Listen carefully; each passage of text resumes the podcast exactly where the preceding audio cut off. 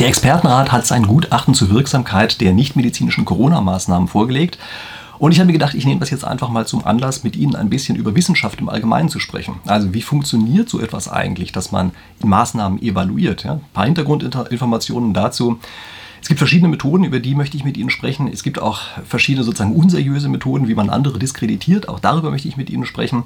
Kurzum, es geht hier so ein bisschen darum, wie Wissenschaft eigentlich wirklich funktioniert. Ja? Also okay, das ist ein bisschen das, was wir hier machen wollen ähm, geht mir darum, dass Sie nicht am Ende nur auf die Einschätzung anderer angewiesen sind, sondern dass Sie einfach sich mal Teile des Gutachtens selber angucken können, dieses und auch andere Gutachten, auch zu ganz anderen Themen, und dann selber einfach Schlüsse daraus ziehen können, was das eigentlich wirklich bedeutet. Und nur um das hier an dieser Stelle gleich klarzustellen, es geht hier nicht um so eine Art Gutachten zum Gutachten. Also ich bewerte jetzt nicht, was bei diesem Gutachten der Experten eigentlich rausgekommen ist, sondern ich möchte einfach nur über die Methoden sprechen, die dahinter stehen und die man eben auch in allen möglichen verschiedenen anderen Bereichen mit anwenden kann. Also sehen Sie das hier an als ein Video, was sozusagen Wissenschaft ein bisschen erklärt und das ist übrigens auch das, was ich auf diesem Kanal hier mache. Also der Schwerpunkt, den ich hier mache, ist mal Spieltheorie.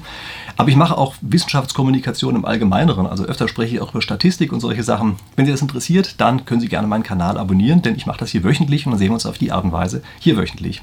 So, und jetzt möchte ich Ihnen einfach mal so ein paar kleine Kommentare aus der Wissenschaft erstmal geben, die es zu diesem Gutachten vorher auch schon teilweise direkt auch nachher gegeben hat. Und da muss man sich erstmal vergegenwärtigen, dass es immer ein Mantra gibt bei uns heutzutage in der Politik, Folge der Wissenschaft. Ja, also Follow the Science, Folge der Wissenschaft.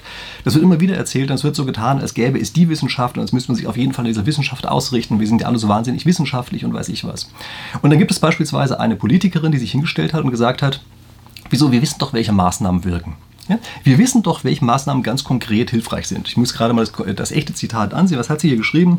Also wir wissen, welche Maßnahmen konkret hilfreich sind und auf ein Gutachten zu warten, halte ich in der Bekämpfung einer Pandemie für nicht besonders verantwortlich. Also verantwortungsbewusst oder verantwortungsvoll hat sie wahrscheinlich sagen wollen, aber darum geht es. Also sie sagt, wozu brauchen wir Gutachten? Wir wissen doch sowieso, was los ist. Und das ist etwas, was in einem krassen Gegensatz zueinander steht. Also auf der einen Seite wird immer gesagt, Folge der Wissenschaft, auf der anderen Seite wird gesagt, ach, brauchen wir eigentlich nicht. Mein Bauchgefühl ist gut genug dafür. Also es gibt so ein Buch, das heißt, ja, Wissenschaft ist kein Bauchgefühl. Ich bin mir nicht so ganz sicher, ob der Autor selber seine eigene Medizin immer nimmt, aber okay, dieser Titel, äh, dem kann ich mich vollumfänglich anschließen. Und es reicht eben nicht, dass man ein Bauchgefühl hat, dass etwas auf irgendeine ganz bestimmte Art und Weise funktioniert. Es reicht nicht, dass es plausibel ist, dass irgendetwas funktioniert, sondern am Ende muss man eben ganz einfach nachgucken, ob es wirklich so ist. Viele Dinge sind plausibel. Ja, es ist beispielsweise auch plausibel, dass ein Gegenstand, der schwerer ist, mehr wiegt als ein anderer, dass der schneller fällt, aber er tut es halt trotzdem nicht. Also das sind solche Sachen, das kriegt man nur raus, wenn man einfach mal systematisch nachguckt. Und die Plausibilität reicht da überhaupt nicht für aus. Gehen wir nochmal zu diesem Folge der Wissenschaft zurück. Es gibt im Augenblick eine Bewegung, die sich fürchterlich darüber aufregt, dass es Homöopathie gibt. Also es wird immer gesagt, Homöopathie ist doch völlig unwissenschaftlich, weil die keinerlei Evidenz vorlegen können. Und jetzt gucken wir uns mal einen Kommentar an, den wir hier bei Corona haben.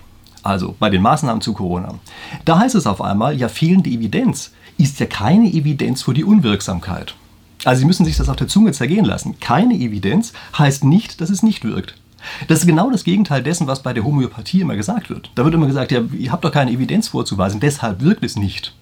Und hier auf einmal wird das gleiche Argument, was normalerweise die Homöopathen verwenden, wird hier auf einmal umgedreht und in dem Fall übrigens sogar von einer Person, von einer Wissenschaftsjournalistin, die sogar mehrfach mit dem Preis ausgezeichnet worden ist. Ja, die war mehrfach Wissenschaftsjournalistin des Jahres und die verkündet das hier. Und es ist im Kern auch richtig, aber nur wie gesagt, es führt eben genau zum gleichen Ergebnis äh, wie das, was wir hier eben bei Homöopathie auch haben. Und wie rechtfertigt sie sich dann eigentlich? Dann heißt es ja, okay, okay, okay, äh, das ist natürlich nicht genau das Gleiche, denn bei der Homöopathie, die hatten ja jahrelang Zeit, das nachzuweisen. Und hier haben wir überhaupt keine Zeit gehabt. Als ob wir nicht Millionen von Menschen inzwischen behandelt hätten, mit verschiedenen, also Treatments sagt man immer in der Wissenschaft, ja, also mit verschiedenen Maßnahmen behandelt hätten, als ob wir nicht bei den Impfstudien beispielsweise auch sagen, ja, weil wir so wahnsinnig viele Studienteilnehmer haben, Deshalb können wir eine Studie, die normalerweise jahrelang dauert, verkürzen auf einen ganz kurzen Zeitraum. Merken Sie, dass die gleiche Logik in zwei verschiedenen Fällen komplett unterschiedlich angewandt wird. Und deshalb müssen wir uns einfach erstmal überlegen, was, was ist das denn eigentlich überhaupt? Also was sind die wissenschaftlichen Methoden, mit denen man nachweisen kann, ob etwas wirkt oder ob etwas nicht wirkt an Maßnahmen. Das ist völlig egal, ob es da jetzt um Corona geht oder um irgendwelche ganz anderen Sachen. Ja, das kann auch um beispielsweise eine Steuer geben, gehen. Ja, es kann ähm, um Klimaschutzmaßnahmen gehen, um irgendwelche Unfallvermeidung oder sonst was. Völlig egal. Ja? Ähm, wir müssen einfach mit bestimmten Methoden arbeiten, um herauszufinden, ob bestimmte Maßnahmen jetzt wirken oder nicht. Bleiben wir mal bei der, bei der äh, Aussage, für die ich eben gesprochen habe. Ist eigentlich fehlende Evidenz eine Evidenz dagegen? Und das ist vollkommen richtig, diese Aussage. Fehlende Evidenz heißt nicht, dass es nicht gilt. Wir können nicht nachweisen, dass etwas nicht gilt. Das geht methodisch nicht.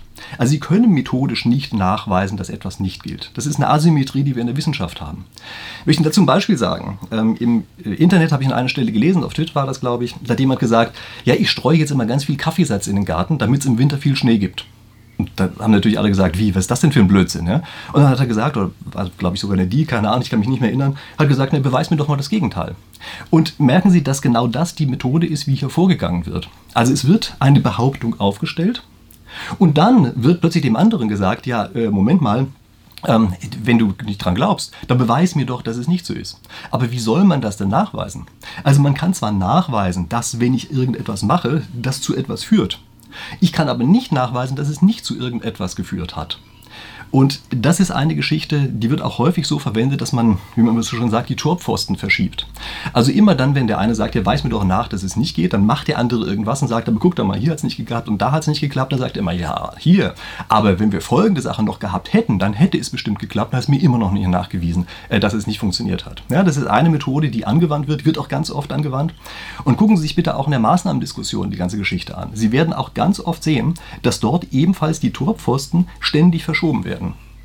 Wie verhindert man das? Also wie kriegt man eigentlich raus, ob sozusagen eine Vorgehensweise wirklich wissenschaftlich ist? Und da gibt es für meine Begriffe nur eine Methode, stammt natürlich nicht von mir, sondern die stammt von Karl Popper. Aber egal, ähm, das ist die Frage nach der Falsifizierbarkeit. Also man muss Bedingungen angeben, unter denen man bereit ist zuzugeben, dass man sich geirrt hat. Das ist die Frage, die man sich stellen muss. Und dieses beweise mir doch mal, dass es keinen rosa gepunkteten Schwan gibt, das geht so eben nicht, sondern ich muss sagen, okay, ähm, was, also wann erkläre ich mich einverstanden, dass es keine rosa gepunkteten oder zuzugeben, dass es keine rosa gepunkteten Schwäne gibt. Und das funktioniert eigentlich nur so, dass man eben sagt, okay, wir haben die ganze Zeit nach diesen Schwänen gesucht, wir haben keine gefunden. Und daraus schließen wir, dass es wohl sehr unwahrscheinlich ist, dass es diese Schwäne gibt. Nochmal, wir können nicht nachweisen, dass es etwas nicht gibt. Ich kann Ihnen nicht nachweisen, dass es keinen rosa gepunkteten Schwan auf der Welt gibt. Ich kann Ihnen nur sagen, es hat ihn noch keiner gesehen. Ich kann Ihnen auch sagen, in anderen Fällen, wo vielleicht mehr Anstrengungen äh, unternimmt, als nach rosa Schwänen oder rosa gepunkteten Schwänen zu suchen, äh, kann ich Ihnen einfach nur sagen, es haben alle probiert und es hat keiner geschafft, bisher einen zu finden. Aber mehr an Evidenz kann man hier nicht bringen. Und deshalb wird in diesem Zusammenhang gern ein weiterer Trick verwendet, nämlich der Trick der Beweislastumkehr. Wir müssen uns fragen, wer ist eigentlich derjenige, der nachweispflichtig ist? Und es gibt eine einfache Regel. Derjenige, der eine Behauptung aufstellt, die erstaunlich ist oder die eine sehr starke Auswirkung hat. Das ist derjenige, der beweisen muss, dass es tatsächlich so ist, wie er behauptet. Also, wenn ich mit ungewöhnlichen oder sehr starken Konsequenzen eine Behauptung, also Behauptung aufstelle, die sehr starke Konsequenzen hat, dann muss ich auch nachweisen, dass diese Behauptung tatsächlich evidenzbasiert ist, dass sie zutrifft. Und gucken wir uns mal an. Im Augenblick wurden Maßnahmen ergriffen, die sehr viel Auswirkungen auf das Leben der einzelnen Menschen haben. Also wir haben beispielsweise Leute einfach unter Hausarrest gestellt. So muss man das ja mindestens bei Altersheimen sagen, muss es aber wahrscheinlich auch bei vielen anderen Personen sagen. Ähm, bei uns war es ja nicht ganz so schlimm wie beispielsweise in Italien, aber das kann man nicht anders bezeichnen als ein Hausarrest. Das ist eine, also ein ganz starker Eingriff. Und jemand, der einen starken Eingriff vornimmt, muss auch starke Evidenz vorlegen. Der kann nicht der anderen Seite sagen, ja, bringt ihr doch mal Evidenz, dass es falsch war, was ich gemacht habe, sondern nein, er muss die Evidenz bringen, dass es richtig war. Und gucken Sie das an, es war ja nicht nur Hausarrest. Es gibt, auf die Versammlungsfreiheit beispielsweise wurde ähm, äh, eingeschränkt. Ja? Also muss man sich mal vorstellen. Äh, Demonstrationsrecht wurde eingeschränkt. Das war etwas, was gab es in Deutschland nach dem Krieg so eigentlich noch nie. Wurde trotzdem eingeschränkt. Also es sind ganz massive Maßnahmen, die hier ergriffen worden sind. Und derjenige, der solche Maßnahmen ergreift, muss eine wesentliche Evidenz vorlegen. Der kann sich nicht auf den Standpunkt zurückziehen, zeigt mir doch mal, dass es nicht richtig war. Ja, der muss selber derjenige sein, äh, der äh, Evidenz vorlegt. Gucken Sie sich an, Religionsfreiheit, eines der wesentlichen Grundrechte, die wir bei uns haben. Peng wurde einfach außer Gefecht gesetzt, wo du sagst, nö, ihr dürft nicht in die Kirche gehen und singen. Kann alles richtig sein, das kann sein, dass es eine sinnvolle Maßnahme gewesen ist. Nichtsdestotrotz muss derjenige, der die Maßnahme ergreift, muss nachweisen, dass es so ist. Ja, derjenige, der die Berufsausübung eines anderen äh, also einschränkt, der muss nachweisen, dass genau diese Maßnahme eine sinnvolle Maßnahme war, dass sie evidenzbasiert war. Und das wiederum bedeutet, dass die Evidenz, die wir hier haben, erdrückend sein muss. Also die muss mehr oder weniger offensichtlich sein. Sie muss eigentlich so offensichtlich sein, wie am Anfang diese Politikerin gefordert hat, sie sagt, ja, wir müssen rausgucken und dann sehen wir ja schon, was funktioniert. Man muss es eben wirklich sehen, dass es funktioniert. Äh, in der Wissenschaft würde man sagen, die Effektstärke muss einfach sehr groß sein. Also es reicht nicht, dass Sie einen winzigen Effekt haben und den mit ganz komplizierten statistischen Methoden nachweisen können, sondern es muss ein wirklich deutlich messbarer, wesentlicher Effekt da sein und der muss auch noch sicher vorliegen. Also das darf sozusagen kein zufälliger Effekt sein, aber das ist nochmal eine andere Sache. Der Effekt muss überhaupt erstmal vorliegen. Und jetzt gucken Sie sich mal das Gutachten an. Sie werden sehen, die wesentlichen Aussagen in diesem Gutachten sind eigentlich immer, wir können eigentlich keine so richtige Aussage dazu machen. Das wird häufig interpretiert. Wird in der öffentlichen Darstellung im Augenblick wird gesagt, ja, die Experten sind sich ja selbst nicht sicher, ob das stimmt, was sie sagen. Nein, das ist eine falsche Interpretation. Die Experten sagen, wir sind uns nicht sicher, dass die Evidenz vorliegt. Also, das, wofür eigentlich eine ganz klare Evidenz vorliegen müsste, da sagen die äh, Experten, tut uns leid. Wir finden die Evidenz nicht. Und das formulieren sie aber auf eine diplomatisch sinnvolle oder verträgliche Art und Weise. Ja, sie sagen nicht einfach, tut mir leid, das war nicht evidenzbasiert, sondern an der Stelle, wo sie eigentlich sagen sollten, wir haben hier klare Evidenz gefunden, sagen sie, wir waren nicht in der Lage, Evidenz zu finden. Nochmal, das wird in der öffentlichen Diskussion im Augenblick falsch dargestellt. Es wird dargestellt, als sie sind sich nicht sicher. Das stimmt aber so nicht. Sie können die sicher nicht sicher sein, dass es nicht gewirkt hat. Sie können sich, könnten sich sicher sein, dass es gewirkt hat, aber sie sind sich bezüglich der Wirkung nicht sicher. Ja? Also sie sind sich unsicher, dass eine Wirkung vorgelegen hat. Und das ist das Beste, was man erreichen kann, um eine Nichtwirkung zu zeigen. Also man muss das so rum verstehen. Und wie gesagt, es geht mir hier viel um Wissenschaftskommunikation. Man muss diese Asymmetrie in der Wissenschaft verstehen, um diese Formulierung richtig einordnen zu können. Ja? Man muss äh, verstehen, dass dies letztlich eine diplomatische Aussage ist für, wir haben keine Evidenz gefunden oder wenig Evidenz. Ja? Stimmt ja nicht. An einigen Stellen haben sie ja durchaus Sachen gefunden. Ich habe gesagt, ich gehe nicht auf die Inhalte ein, aber es gibt schon einige Dinge, wo die Maßnahmen ganz offenbar Wirksamkeit gezeigt haben, aber eben an sehr vielen Stellen auch nicht. Ja? Und das ist eine der wesentlichen Aussagen. Was man auch weiterhin bedenken muss, wir können keine Aussagen machen. Das ist ebenfalls eine schallende Ohrfeige an die Politik, denn die Begründung dafür ist, dass es heißt, wir haben die Daten ja überhaupt gar nicht. Und wie kann es eigentlich überhaupt sein, dass wir jetzt zwei Jahre lang nach Beginn der Pandemie, sogar länger, immer noch keine vernünftigen Daten haben? Also wir haben eine ganz katastrophale Datenlage, ganz besonders in Deutschland. Also in anderen Ländern gibt es deutlich bessere Daten als in Deutschland.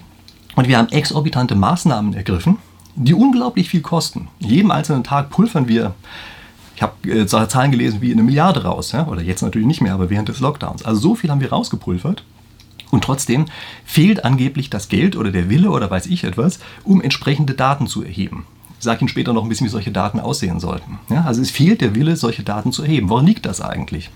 Das liegt natürlich daran, dass Politiker damit ja nur verlieren können. Also stellen Sie sich vor, das Beste, was rauskommen kann, ist ja, es kommt raus, die Maßnahmen haben gewirkt weil man entsprechend diese Daten auswertet. Es kann aber auch passieren, dass rauskommt, die Maßnahmen haben nicht gewirkt, dann müssen sich die Politiker rechtfertigen. Das heißt also, die Politiker haben überhaupt kein Interesse daran, dass eine sinnvolle Datenbasis vorliegt, insbesondere dann nicht, wenn sie sich so frühzeitig und so vehement festgelegt haben wie bei uns. Und deshalb haben sie natürlich auch die Datenerhebung boykottiert. Also bin ich mir ganz sicher, dass das kein Zufall ist. Ja? Ähm, bin ich natürlich vielleicht auch voreingenommen, weil ich von den Universitäten natürlich immer eher das Gefühl habe, wir brauchen mehr Geld, um solche Sachen zu machen, wobei in dem Fall hätte ich ja keine gekriegt, sondern es wären andere Fachbereiche gewesen, die es gekriegt hätten. Ähm, trotzdem habe ich aber ähm, sagen sehr starke ja, Argumente dafür, dass das eben nicht so ganz zufällig ist, dass wir so eine schlechte Datenlage in Deutschland haben. Ja? Große Frage ist natürlich, warum ist das teilweise in anderen Ländern besser als bei uns? Der Frage sollte man nochmal nachgehen und die wichtigere Frage vielleicht für den Moment ist, inwieweit können wir denn die Sachen übertragen? Okay, aber darum geht es hier nicht, sondern es geht ja darum, wie findet man jetzt eigentlich die Wirksamkeit von Maßnahmen heraus? Und die Methoden, über die ich jetzt mit Ihnen sprechen möchte, die gelten, wie gesagt, für alles Mögliche. Also die gelten für medizinische Maßnahmen, die gelten für nichtmedizinische Maßnahmen und sie gelten natürlich auch für ganz andere Bereiche als das, was wir im Augenblick bei Corona haben. Und jetzt gucken wir uns erstmal an, wenn wir Maßnahmen bewerten, was ist eigentlich der erste Schritt, den wir machen müssen? Wir müssen auf jeden Fall darauf achten, dass wir auch die Kosten der Maßnahmen mit einbeziehen. Also es hat keinen Zweck, das eine nur isoliert von dem anderen zu betrachten. Ja, wir müssen uns fragen, was sind denn eigentlich die Kosten im allgemeineren Sinne von solchen Maßnahmen? Also in anderen Worten, wir müssen die Frage stellen, wie effektiv sind denn eigentlich die Maßnahmen? Nicht nur haben sie überhaupt gewirkt, sondern sind sie auch effektiv in der Art und Weise, wie sie angewandt werden. Ich sage Ihnen mal ein Beispiel. Wir könnten einfach das Fahrradfahren verbieten und dann hätten wir garantiert weniger Unfälle. Ja, ein Fahrrad ist eines der gefährlichsten Verkehrsmittel. Sie können sich also relativ sicher sein, dass wenn wir Fahrradfahren verbieten, dass wir danach weniger Verkehrsunfälle haben. Ist das verhältnismäßig? Also wir müssen andere Sachen, wie gesagt, mit einbeziehen. Wir müssen uns die Kosten mit überlegen, die dahinter stehen. Wir würden sagen, nee, das ist natürlich nicht verhältnismäßig. Ja, warum sollte man das jetzt machen, ähm, indem wir einfach nur auf diese eine Sache gucken? Wir müssen auch noch weitersehen, wir müssen auch Nebenwirkungen betrachten. Also vielfach kommt ja dann das Argument, naja gut, aber wir haben doch Menschenleben gerettet und dann wird doch das bisschen Freiheit nicht wichtig sein. Ganz oft wird vergessen, dass wir die Nebenwirkungen davon überhaupt gar nicht mit einberechnet haben. Also wir tun dann einfach so, als wäre eine solche Maßnahme per se positiv, weil sie ja bestimmte Unfälle verhindert. Wir berechnen beispielsweise nicht ein, dass sich die Menschen danach anders verhalten. Dass sie dann beispielsweise auf einen Mofa umsteigen. Ja, Fahrräder verboten sind, Mofas sind noch erlaubt, steigen die um auf einen Mofa. Und dann kann es passieren, dass wir so eine Überkompensation haben, dass durch die Verhaltensänderung am Ende noch mehr Unfälle passieren als vorher. Und das ist in dem Fall vielleicht einigermaßen offensichtlich. Oft ist das aber nicht offensichtlich. Oft passieren diese anderen Unfälle dann zum Beispiel versteckt. Und man merkt überhaupt gar nicht, dass diese indirekten Effekte da waren. Also man hat das Gefühl, man hat was Gutes getan, und hat an einer anderen Stelle aber eigentlich viel mehr Schaden angerichtet, der nur unsichtbar ist und verzichtet gleichzeitig noch auf seine Freiheit. Ja, das ist normalerweise ein ganz schlechter Deal. Das passiert ganz oft.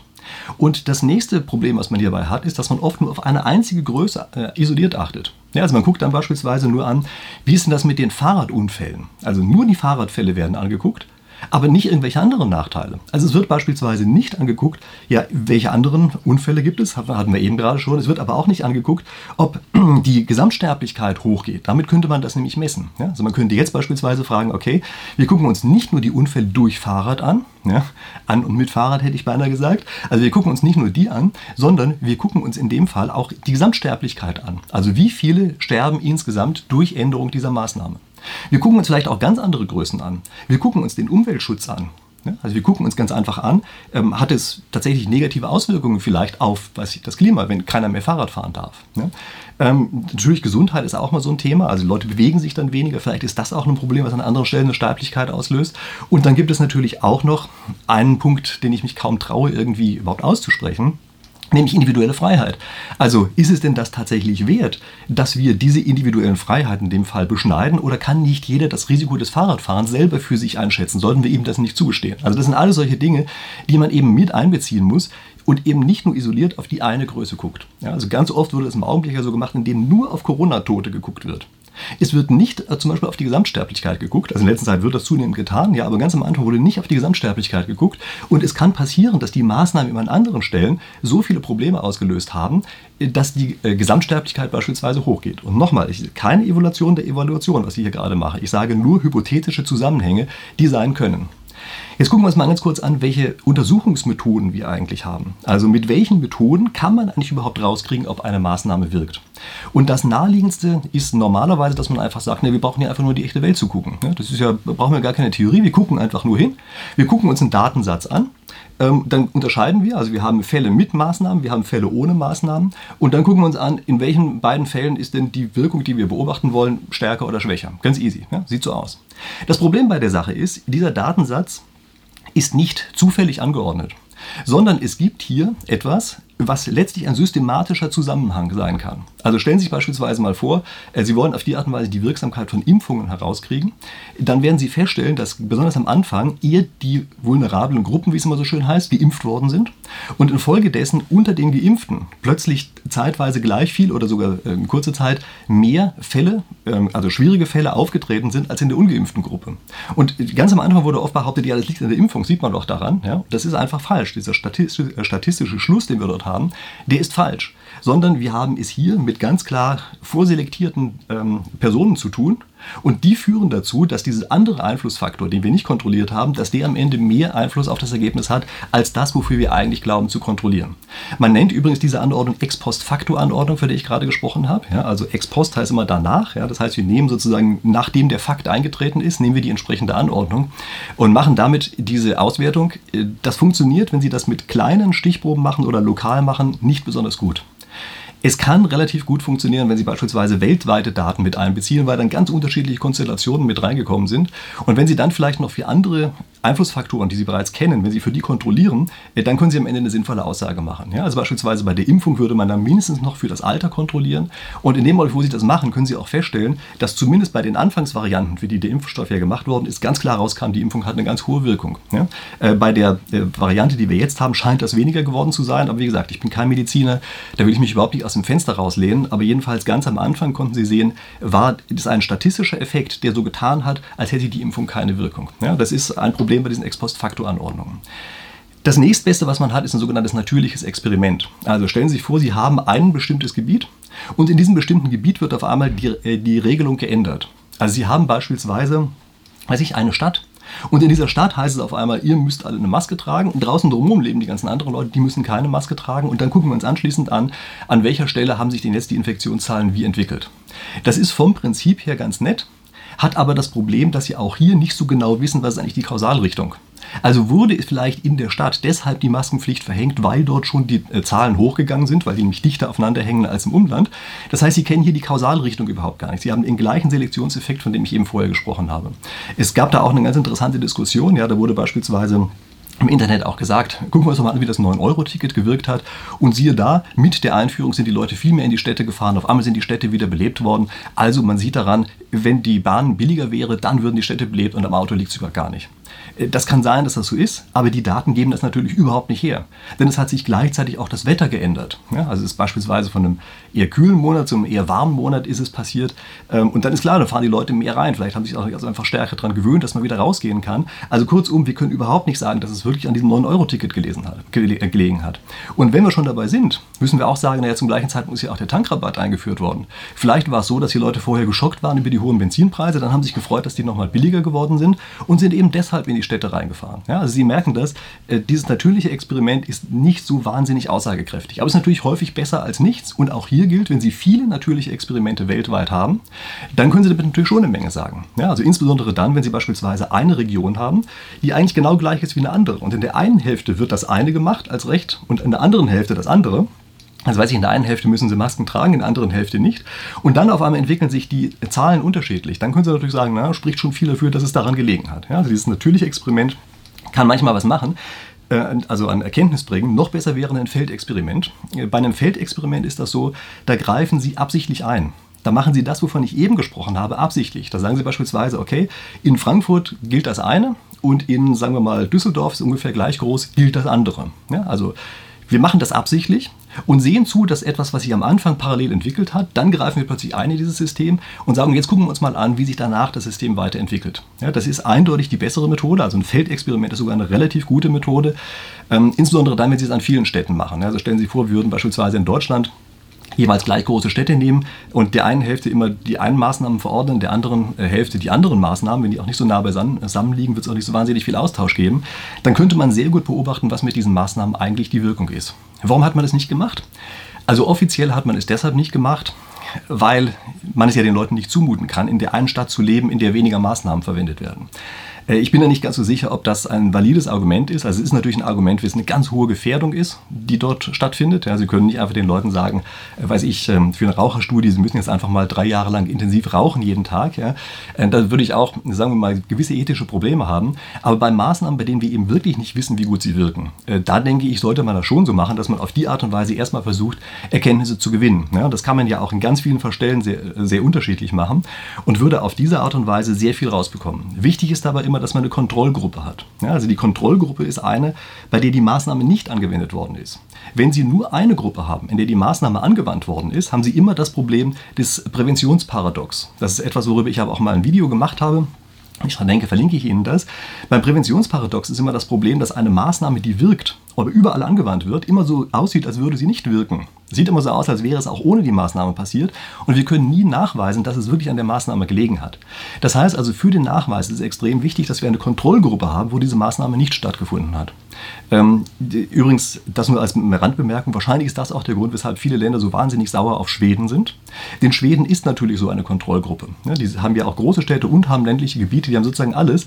Und das heißt, diese Vergleichbarkeit, die damit geschaffen worden ist, wie es in Schweden aussieht, das ist etwas, was viele Leute einfach ärgert ähm, weil man ja, auf die Art und Weise eben plötzlich sozusagen wie bei einem Feldexperiment bestimmte Dinge beobachten kann, die man im anderen Fall nicht hätte beobachten können. Ja, das ist der Grund, weshalb sich so viele über Schweden ärgern und andere natürlich über Schweden freuen, freuen, weil sie sagen, ja, da haben wir unsere Kontrollgruppe und wir sehen ja, was passiert.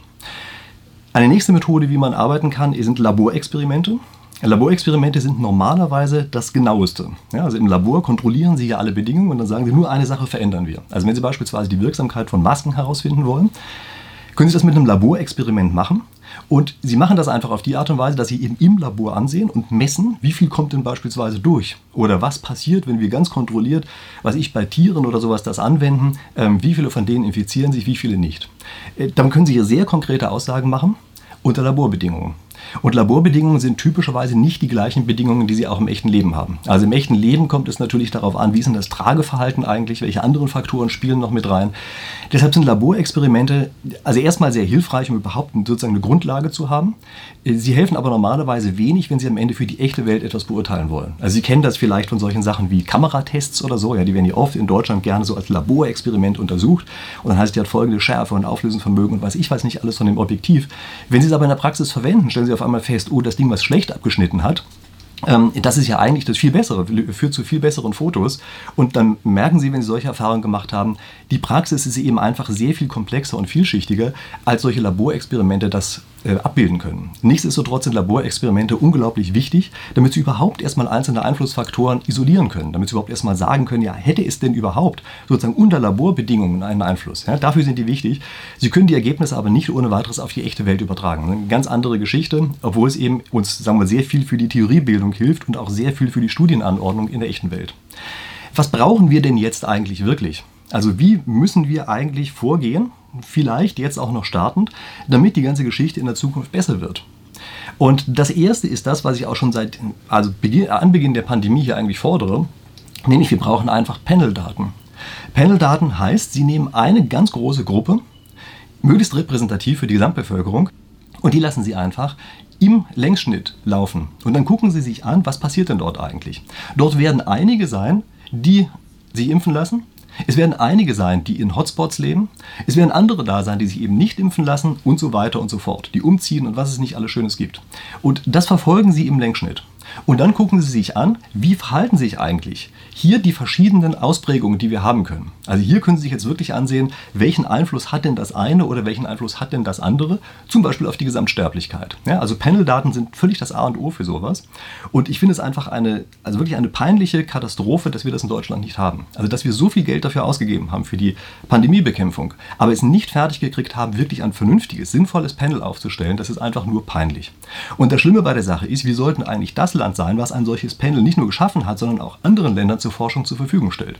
Und stattdessen müssen wir jetzt aus Deutschland zu anderen Ländern hingehen und um Panel-Daten Daten betteln, die natürlich anders sind als unsere äh, in anderen Situationen er, erzeugt worden sind, als die Situation, die wir gerade haben. Ja, also das heißt, diese Panel-Daten sind das A und O und wenn ich mir irgendwas wünschen würde, dann wäre das, dass wir jetzt sofort, am besten heute noch, wenigstens mit so einem Panel anfangen. Denn ähm, es scheint ja so zu sein, als würde uns diese Pandemie doch noch eine Zeit lang weiterhin begleiten. Ähm, auch wenn im Augenblick viele hoffen, dass jetzt einfach aufgehört hat. Ja, aber Sie sehen ja bereits, wie über den Herbst gesprochen wird, also die begleitet uns offenbar noch. Und dann verstehe ich nicht, warum wir jetzt nicht wenigstens anfangen, genau diese Daten zu schaffen, von denen uns jetzt der Expertenrat gesagt hat, dass sie nicht da sind, dass sie sie aber gebraucht hätten. Und das nächste ist, ähm, von dem, was wir brauchen, eine Meta-Analyse. Also Sie müssen sich immer vorstellen, jede einzelne Studie, die man macht, auch wenn die groß angelegt ist, die ist immer mit einem, also hat einen Small Sample Bias, wie das so schön genannt wird. Ja? Also die Verzerrung durch eine kleine Stichprobe. Immer ist es irgendwie begrenzt auf irgendeine Größe und sei die Studie auch noch so groß. Und was man jetzt braucht, ist eben eine Analyse, die ganz viele von diesen Studien zusammenfasst. Das ist das, was man als Meta-Analyse bezeichnet. Das ist übrigens auch zum Teil das, was der Expertenrat hier gemacht hat. Das ist eigentlich deren Aufgabe. Und die gucken nach, gucken nach, hat eigentlich irgendwer diesen rosa gepunkteten Schwan gefunden? Und sie sind jetzt zum Ergebnis gekommen, nee, den rosa gepunkteten Schwan hat keiner gefunden. Irgendwo hat, berichten ein paar Leute, da gibt es so einen rosa Schwan, aber könnte auch ein Flamingo gewesen sein. Ja, so ungefähr ist das im Augenblick. Und das ist aber die Geschichte, wo man am Ende eigentlich am sichersten sein kann. Also Sie können sich innerhalb der Wissenschaft immer dann relativ sicher sein, wenn wirklich ganz viele verschiedene Studien, die mit ganz vielen unterschiedlichen Methoden gearbeitet haben, äh, wenn die relativ übereinstimmend zu einem Ergebnis kommen. Ne? Können Sie relativ sicher sein, dass das dann auch stimmt. Ich weiß, einige von Ihnen werden jetzt sagen, ja, Moment mal, es gibt doch den sogenannten Publication Bias, ja, den Veröffentlichungsfehler, dass bestimmte Sachen mit größerer Wahrscheinlichkeit veröffentlicht werden als andere. Und das stimmt natürlich. Also es kann Ihnen passieren, wenn Sie da im Veröffentlichungsprozess so eine Asymmetrie drin haben und eine Richtung zum Beispiel nicht berücksichtigt wird oder Ergebnisse, die keine Ergebnisse waren, nicht berücksichtigt werden, dann kriegen Sie sozusagen immer die zufällig falschen positiven verstärkt mit rein. Aber der Wissenschaftsbetrieb ist ja nicht so ganz dumm. Also es ist ja nicht so, dass man in der Wissenschaft das nicht weiß und nicht auch einigermaßen dafür korrigieren kann. Also die Meta-Studie, die ist eigentlich normalerweise das Beste, was Sie haben können um rauszukriegen, wie ist eigentlich wirklich der Stand der Wissenschaft. Und das ist auch gleichzeitig frustrierend, irgendwelche solche Metastudien sowohl zu erstellen als auch zu lesen, weil die Wissenschaft ist sich eben überhaupt nicht einig. Also dieses Folge der Wissenschaft ist eigentlich eine vollkommene Chimäre, weil die Wissenschaft immer ein ganz breites Spektrum abdeckt. Ja? Man muss sich dann natürlich fragen, in welche Richtung entwickelt sich sowas. Und das geht normalerweise nicht von heute auf morgen. Und was ich dann für das Wichtigste halte, ist, dass man einen Diskurs hat. Wissenschaft lebt vom Diskurs. Wissenschaft kann nicht sein, dass einfach nur eine Richtung akzeptiert wird und die andere nicht. Das ist dann Glaube oder Religion oder irgend sowas. Das ist keine Wissenschaft. Und in der Wissenschaft selber funktioniert das auch einigermaßen gut. Es funktioniert aber nicht gut in der öffentlichen Diskussion über die Wissenschaft. Ja, es wird ganz selektiert ähm, berichtet und es werden Sachen auch verkürzt dargestellt, es werden die Abstufungen zwischendrin weggelassen und jeder versucht bei seiner Abstufung immer das wegzulassen, was sozusagen dem anderen in die Hände spielen könnte. Also wenn Sie beispielsweise mal die Diskussion verfolgen, die auch über diese Studie des Expertenrates oder das Gutachten des Expertenrates geführt worden ist, da kommen Sie plötzlich von allen Seiten immer an und sagen, oh, die haben uns ihr Recht gegeben. Ja? Die sagen, ja, man kann ja nichts sagen und deshalb wissen wir ja äh, gar nichts und, und äh, sind sozusagen genauso schlau wie vorher. Das ist die eine Position, wohl wissend, dass wenn man nichts gefunden hat, man eben, naja, den rosa gepunkteten Schwan eben nicht gefunden hat. Ja? Also wer sozusagen seriös ist, weiß durchaus, was das bedeutet. Aber es wird eben in der öffentlichen Diskussion plötzlich völlig falsch dargestellt und wird dann auch nur noch sozusagen ein, eine, ein Diskurs nicht mehr zugelassen, sondern es wird nur noch eine bestimmte Interpretation zugelassen. Und das ist etwas, wovon ich dringend abraten kann. Also jetzt im Augenblick hat sich das eigentlich für meine Begriffe gebessert. Ja, wir sehen das schon, dass aus beiden Richtungen es sozusagen die einseitigen Darstellungen, dass die kommen. Aber am Anfang war es schon so, dass eine bestimmte Richtung systematisch unterdrückt worden ist. Und das ist übrigens auch ein Satz, der in dem Experten, in dem Gutachten des Expertenrates drinsteht, dass die sagen, im, Diskurs sind bestimmte Ansichten systematisch ausgeschlossen worden. Und das ist für meine Begriffe eine der wichtigsten Sätze, die da drin stehen. Ja? Okay, gut, also so viel mein Plädoyer für die Dinge, die wir jetzt in Zukunft anders machen sollten. Ich hoffe, ich habe Sie da ein bisschen weitergebracht, so dass Sie Evidenz selber bewerten können. Schreiben Sie mir gerne in die Kommentare unten rein, wie Sie das Gutachten interpretieren äh, und insbesondere, ob ich bei den Methoden, über die ich hier spreche oder gesprochen habe, ob ich hier irgendwas Wichtiges vergessen habe oder wo Sie sagen, nee, das kann mir so überhaupt nicht sehen, müssten wir eigentlich was anderes machen. Also schreiben Sie das gerne rein. Ähm, immer dann, wenn Sie jetzt sagen, ah ja, so ein paar Hintergrundinfos aus der Wissenschaft, das ist eigentlich eine schicke Sache, das hätte ich gerne jede Woche. Und Sie sind noch nicht bei meinem Kanal Abonnent, dann würde ich sagen, ändern Sie das jetzt schnell, abonnieren Sie meinen Kanal, vergessen Sie nicht auch gleichzeitig auf die Glocke zu drücken, sodass Sie es eben wirklich jede Woche bekommen. Und in diesem Sinne sehen wir uns dann wieder in der nächsten Woche. Ich freue mich drauf. Bis dahin.